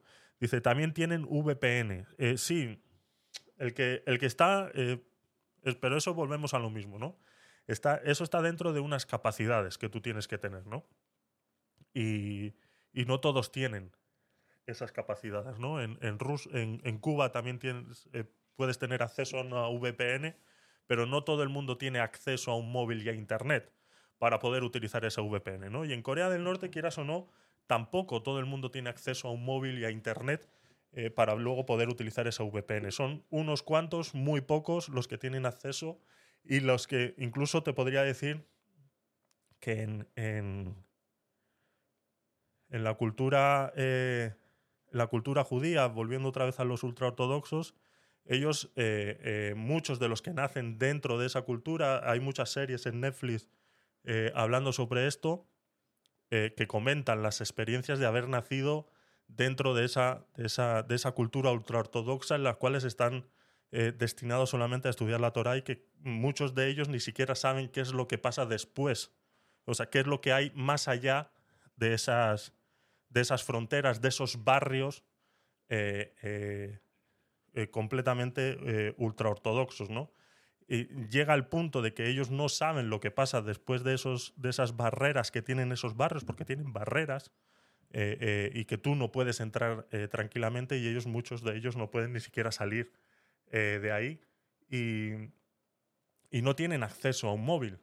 Si tú quieres tener acceso como ultraortodoxo dentro de los, de los guetos eh, ultraortodoxos en Israel y quieres tener acceso a un móvil, se lo tienes que pedir el permiso al rabino superior de la comunidad y él decide si te da acceso a ese móvil y cuando te da acceso a un móvil, ese móvil está súper capado en el cual solamente puedes acceder a ciertas páginas que ellos controlan y es como una pequeña intranet.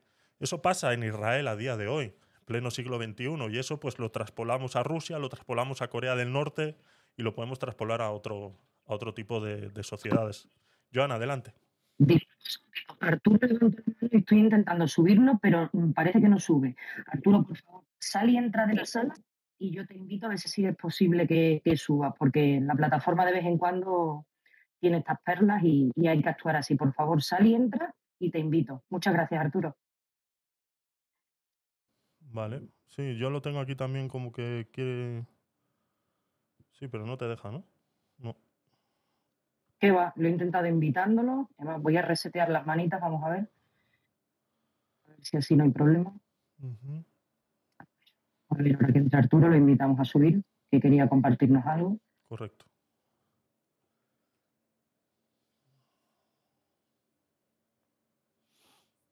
Máxima expectación. Sí, ante la llegada de Arturo. a ver si. o- Mientras tanto, si alguien de los que estáis abajo ¿Queréis comentar algo? queréis subir Claro. para compartir alguna idea, claro que sí, alguna reflexión, estáis más que invitados a subir, ¿eh? Diálogo abierto, ya que hemos escuchado a esta persona que he escuchado ya alguna que otra sala por aquí por Clubhouse con reflexiones de los más variopintas. Bueno, Ujú. bajo mi punto de vista, ha sido una exposición brillante, una Sí. exposición brillante, a pesar de los toques en la pizarra. Que ha habido quien le ha molestado. Perdón, Ya, soy muy perdón. mijita. Perdón, perdón, joder. Nos ha venido a cortar el rollo. Sí, sí, ¿Cómo, sí, cómo. Joana nos ha cortado el rollo? Jesús, te entiendo, de verdad. Estoy contigo, hermano. Te defiendo. Entiendo por todo lo que tienes que pasar, de verdad. ¿Cómo nos ha cortado el rollo hoy, Joana, con el tema de la pizarra? De verdad, es increíble. Es que me he sentido en mis tiempos de escuela cuando el profesor te llama la atención y dice, ¿a qué estamos? ¿A la pizarra o a lo que estoy diciendo? ¿No? Pues esto es igual, ¿no? Pues ¿a, a qué estamos? ¿No? ¿A los golpecitos de la pizarra o a lo que está...? Es que de A la verdad... próxima digo, ¿qué se ha dicho en el vídeo? Ay, Dios mío, ay, Dios mío. No sé, si- a ver, tenemos un... Exposición brillante, más claro imposible, nos dice Javi en el chat de, Clubhouse. A mí me ha parecido perfecto. Yo a esta señora de verdad que llevo rato siguiéndola, si es verdad que hacía mucho que no, que no le escuchaba nada y, bueno, hemos llegado a esto por como he comentado antes, ¿no? A través de una reacción de un canal eh, eh, comunista que, pues, que hace eh, el- el análisis de este vídeo y que vamos a ver y vamos a reaccionar a la reacción de un comunista viendo este vídeo, ¿no? Va a ser interesante el próximo domingo eh, eh, eh, las perlitas de sabiduría que nos van a dar estos comunistas actuales a día de hoy en relación a un vídeo de hace seis años que no, que no pierde, no pierde validez, ¿no? Dice, eh, Leire nos dice, esos golpes servían para poner más ímpetu y fuerza a la explicación que estaba dando. No, no, está claro que todo tiene, todo tiene un sentido, todo tiene un sentido, pero Joana no nos deja disfrutar de ese, de ese, de ese sentido. Es así, es así. Pero bueno, no pasa nada.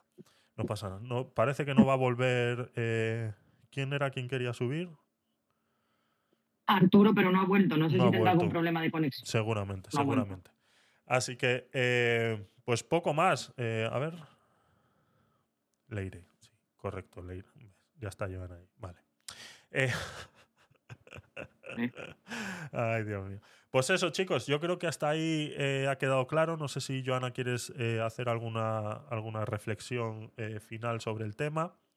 Y si no, pues nos vamos, nos vamos despidiendo. encantado, me ha encantado y, y- y esto lo enlazo, que espero que algún día también tratemos este tema y haga- hagamos un análisis ahora ya de cara a las, a las elecciones, a este año electoral tan convulso que nos espera en España, sobre la famosa ley de memoria democrática, ¿no? Eh, que parece que nos hemos saltado por alto, parece no, nos lo hemos saltado por alto, eh, las instrucciones que, que se tomaron por parte de la Unión Europea sobre cuáles son eh, las líneas eh, políticas extremas que deberían eh, no promocionarse y no fomentarse y tratar de reparar a las víctimas a nivel de la Unión Europea. Sí, Y hablaba tanto de la fecha del fascismo como del comunismo. Exacto. Y lo pone de manifiesto. en un- Sería muy interesante incluso que lo comentáramos, porque ese informe no ha pasado. Aquí solamente nos vamos a un bando y, y el segundo bando, que es el bando comunista, parece que eran unos benditos, y los que quemaban iglesias eran los feligreses, y los que mataban a monjas eran feligreses, y los que fueron a Paracuellos eran feligreses. Entonces, mm, será interesante comentarlo porque yo creo que siempre hay que tener una apertura de mente. El hecho de conocer nuestra historia y saber de dónde viene cada cosa, qué es lo que ha hecho cada una de las partes, todas, insisto, todas forman parte de nuestra historia. Y hay que conocerla, hay que aprenderla para no volver a repetirla. Y así podremos tener un juicio sobre lo que a mí me parece bien, que puede ser de una parte o de otra, por eso aún somos libres para pensar y para opinar, y pensar con juicio y opinar con juicio y saber de lo que estamos hablando. Eso yo creo que es una de las cosas más importantes que tiene el ser humano, porque no nos olvidemos que cuando nos hacen ignorantes, nos hacen mucho más manipulables. Entonces la información tiene que estar ahí, la información tiene que ser accesible, y si quien tiene que mostrarla no la muestra, pues bueno, pues aquí estamos nosotros para, para ponerla de manifiesto y que se sepa, que se sepa lo que pasó, que se sepa lo que hizo cada uno y saber que la historia que intentan blanquear muchas veces no es tan blanca y transparente, sino que hay mucho más detrás y hay mucho sufrimiento humano por los dos bandos. Entonces, ojito con eso, información, conocimiento, que eso es lo único que nos hace verdaderamente libres. Exactamente. Exactamente. La información es poder y sobre todo eh, analizar y ver todo, todo. ¿no? Es lo que intentamos hacer tanto en los podcast night como en Aguacate sin Hueso y todos los programas que estén, eh, eh, que hagamos, al menos Joana y yo, pues lo vamos a intentar llevar de, de, esa manera, ¿no? Que todo sea conocimiento y poder analizar las cosas sin, sin ninguna acritud ni nada contra, contra esos pensamientos o esas, o esas ideologías, ¿no? De todo se aprende y toda la información siempre va a ser bien recibida, aunque muchas veces pues seamos muy muy críticos con eso, pero vamos, estamos en nuestro derecho, igual que ellos están en el suyo de criticar eh, cualquier otro tipo de, pensamiento. ¿no? Entonces tomamos ese, ese, esa, esa, esa, idea que nos ha traído Joana y lo, lo, programaremos en algún aguacate sin hueso, que será muy interesante eh, poder analizar el tema de la memoria histórica y cómo, eh, pues eso, ¿no? como siempre, cuando viene de un lado está bien, pero cuando viene del otro está mal, ¿no? La clave está ahí. La clave es que podamos aprender todos de todos y, no hay un gobierno que, vaya a ser bueno completamente de derechas. Tampoco va a haber un gobierno que sea eh, bueno completamente de izquierdas, ¿no? Siempre tiene que existir un equilibrio y varios países eh, europeos eh, así lo están haciendo y tampoco les está yendo tan mal, ¿no? Y así mismo como somos Europa para una cosa, eh, tenemos que aprender a ser Europa para todo lo demás. Entonces, esa es más o menos... No blanquear, no blanquear nada porque siempre, siempre el poder llegar a corromper a las personas. Por eso los estados tienen que dotarse de instituciones, de organismos lo más independiente posible y lo más democrático posible para que puedan poner límite a la fechoría de cualquier gobierno de turno que quiera manipular los derechos y libertades de los ciudadanos. Eso es imprescindible. Y cuando en un Estado se empieza a ver que eso se desmorona, que eso se derrumba y que es parte y juez, entonces es cuando debemos ponernos alerta a los ciudadanos y decir, ojo, que lo que viene no es nada bueno. Eso es muy importante, tener ese espíritu crítico, de saber cuáles son los límites de la democracia, saber los pilares que lo sostienen y que cuando esos pilares ves que alguien empieza a intentar talarlos, debes poner el freno de la democracia y del Estado de Derecho. Eso es vital. Así es, nos dice Leire en el chat de, de, Clubhouse, nos dice, como el otro día escuché, la información y el conocimiento te hace inmune a la manipulación. Correcto. Así es, es, es, es la clave, es la clave y es lo que todos tenemos que luchar y es sobre todo pues, lo que queremos hacer eh, desde aquí, desde Gabinete de Curiosos, que os invito a que os paséis por la web nueva, que llevamos unas semanitas ya con ella online. Gabinetedecuriosos.com. Gabinetedecuriosos.com. Es donde vais a ver todos los programas, tanto los Podcast Night, los Aguacates sin Hueso y el programa nuevo que empezamos esta tarde. Vamos a hacer el programa piloto, nos vamos a presentar, vamos a explicaros qué es lo que queremos conseguir con el programa de Mi cuñado sabe de eso y empezamos esta tarde a las 6 de la tarde, hora española. Os invito a que os paséis eh, y que podamos eh, explicaros qué es lo que queremos conseguir con este programa y eh, que podamos todos disfrutar y aprender de toda esa información que vamos a vertir en ese programa, tanto Joana como yo. lo vamos a hacer con todo el amor y cariño, pues eso, compartiendo, compartiendo. ¿No es así, Joana? Así es, es que estaba poniendo encima de nuestras cabecitas el enlace a la sala por si alguien quiere ponerse la campanita para cuando empecemos.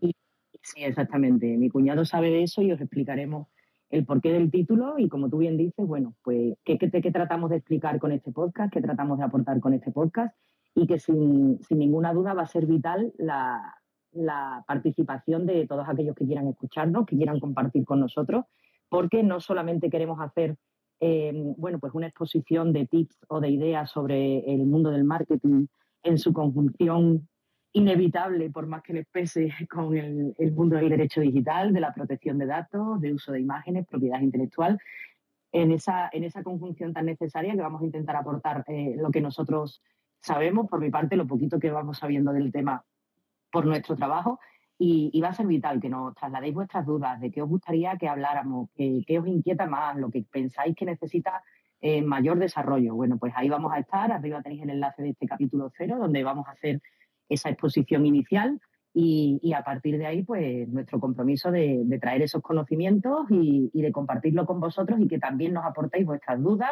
vuestros conocimientos y todo lo que se os ocurra que, puede encajar en este formato. Sois bienvenidos todos. Eso es, va a ser un formato tipo masterclass en las cuales pues eh, cada, cada, semana eh, pondremos en la web de Gabinete de Curiosos un post, una entrada para que podáis agregar vuestras preguntas. Eh, si ya esa pregunta que querías hacer ya la ha hecho alguien, puedas votar eh, eh, que te apetece escuchar esa pregunta y entonces va a ir subiendo en la lista. Y son las preguntas que intentaremos resolver en el capítulo siguiente. ¿no? Entonces, si entráis ahora mismo en gabinetedecuriosos.com, ya lo tenéis para el episodio 2. Eh, haz tus preguntas o vota la que más te guste. Yo he puesto una ahí para, iniciar el, para iniciar el hilo, a la cual podéis votar o podéis agregar vuestras preguntas que pueden surgir en relacionado con el marketing y el derecho eh, digital. Entonces, eh, ponerlo ahí, ponerlo ahí, entrar en gabinetedecuriosos.com y ahí lo tenéis ya preparado para el episodio número 2, ya que el, episodio de hoy, el piloto, el cero, como lo ha mencionado Joana, eh, pues vamos a, vamos a explicaros cómo, cómo, va a funcionar, la dinámica que vamos a llevar y parte de la dinámica es esta, ¿no? Poder contestar vuestras preguntas que os vayan surgiendo o que ya tenéis guardadas desde hace mucho tiempo, porque como ya he comentado muchas veces, esto es una idea que ya eh, yo llevaba masticando desde hace bastante tiempo y Joana pues ha venido a hacer ese clic eh, para que esto se, se, llevara a cabo y que pues varias gente me ha estado pidiendo en relacionado con el marketing y demás, pues gente que quiere emprender, gente que quiere hacer su tienda online, gente que quiere eh, eh, aparecer en las redes sociales de una manera más viable, controlar los derechos de, autor, controlar pues todo, ¿no? La protección de datos y toda la parte legal eh, que comprende pues, tener un blog, un, una tienda online o una página web o la simple representación propia en tus redes sociales, cómo tiene que ser y qué cumplimientos tiene que llevar para que sea eh, lo, más, eh, em, lo más legal y bonito posible que se pueda llevar. Pues todo eso va a suceder hoy, hoy os explicaremos todo.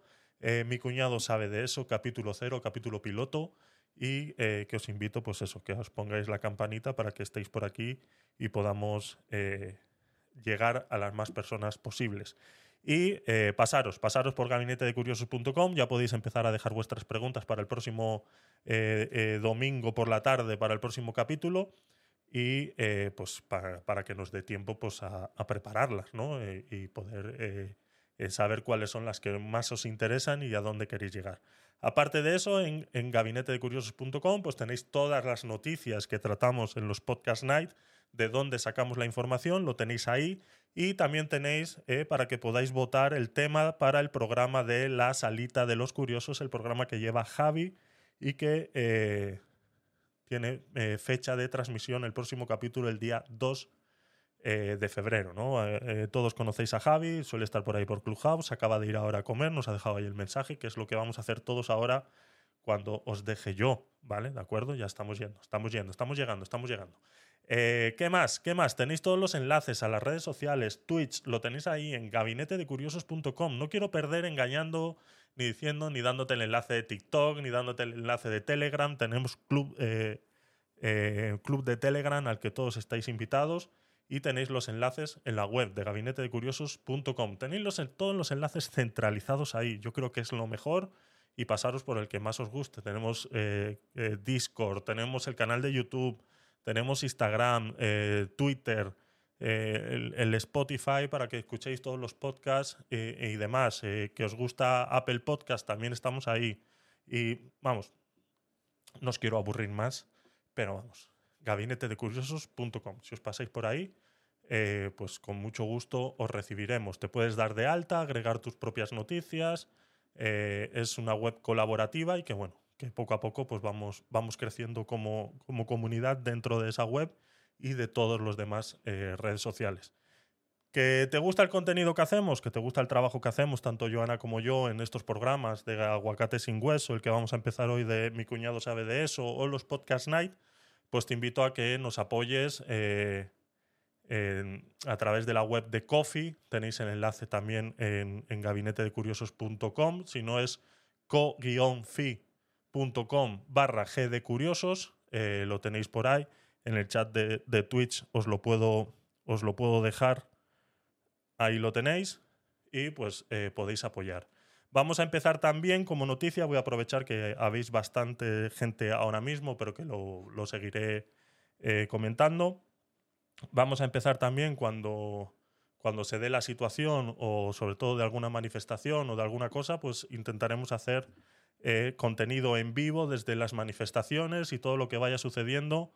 eh, y eh, en vivo a través de, de Clubhouse, pues eh, he hecho adquisición de un nuevo equipo de transmisión eh, callejero, entonces eh, intentaremos eh, hacer ese contenido también de primera mano, porque la idea de Gabinete de Curiosos es información libre, sin sesgos ideológicos ni nada por el estilo. Entonces intentaremos ir a todas las manifestaciones que podamos y que se nos dé el tiempo, porque pues, de momento el tiempo es lo que nos falta. Las ganas las tenemos todas, pero el tiempo es lo que nos falta. Entonces os iremos os iremos avisando de cuándo se van a ir dando estos programas y luego haremos sobre todo contenido exclusivo para suscriptores eh, de diferentes maneras, ¿no? Diferentes encuestas que haremos en la calle y cosas así, sobre todo contenido fresco de actualidad y que estará eh, disponible solamente para suscriptores a través de la web de coffee.com, ¿no? Entonces, eh, suscribiros y poco a poco pues iréis recibiendo acceso a todo este contenido que vayamos creando.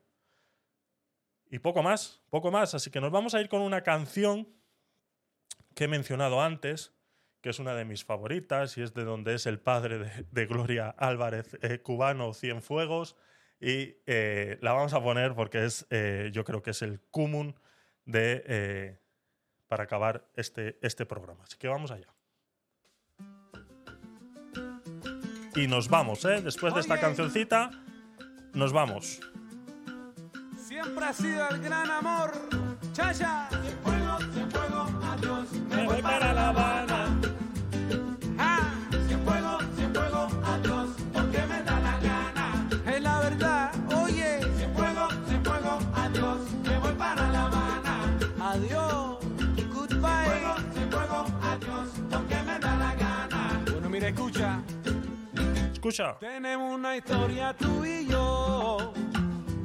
Feliz domingo, feliz domingo a todos. Leire, gracias por estar ahí en Twitch. Gracias a todos los que habéis estado en Clubhouse. Gracias a todos los que habéis entrado, salido y sobre todo a todos los que nos escucháis en diferido a través de Clubhouse, Twitch o cuando subamos el vídeo a YouTube ya en modo podcast.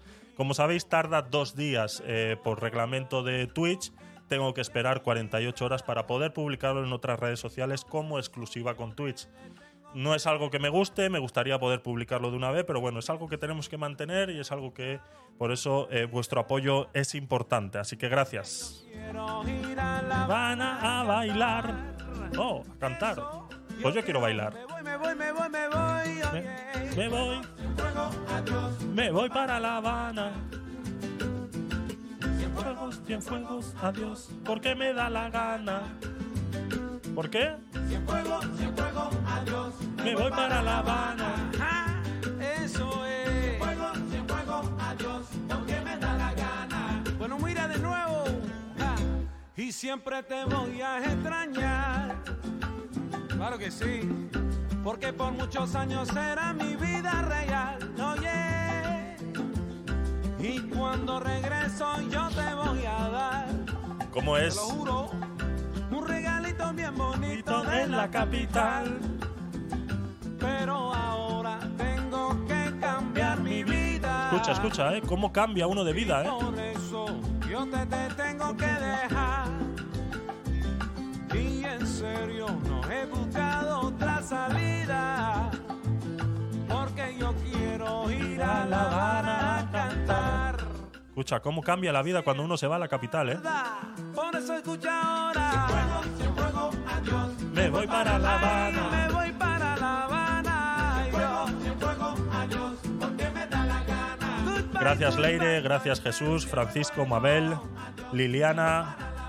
Clara, gracias por estar ahí. No te sigo, entonces te voy a seguir. Gracias, Clara, por estar ahí. Joana, sabes que te quiero mucho. Gracias por estar ahí. Nos vamos, eh, nos vemos esta tarde en Mi cuñado sabe de eso. Sí, señor. Un abrazo. Un abracito, nos vamos. Ah, de nuevo, Tony, Tony.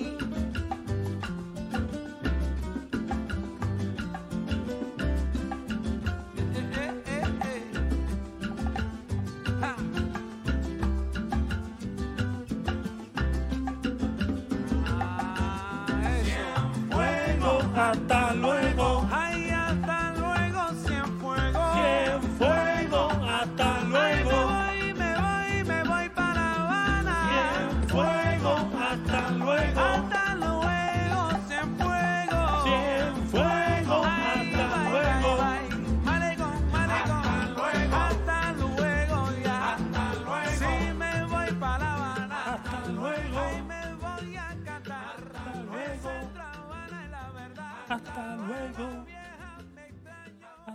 Luego. Hasta luego.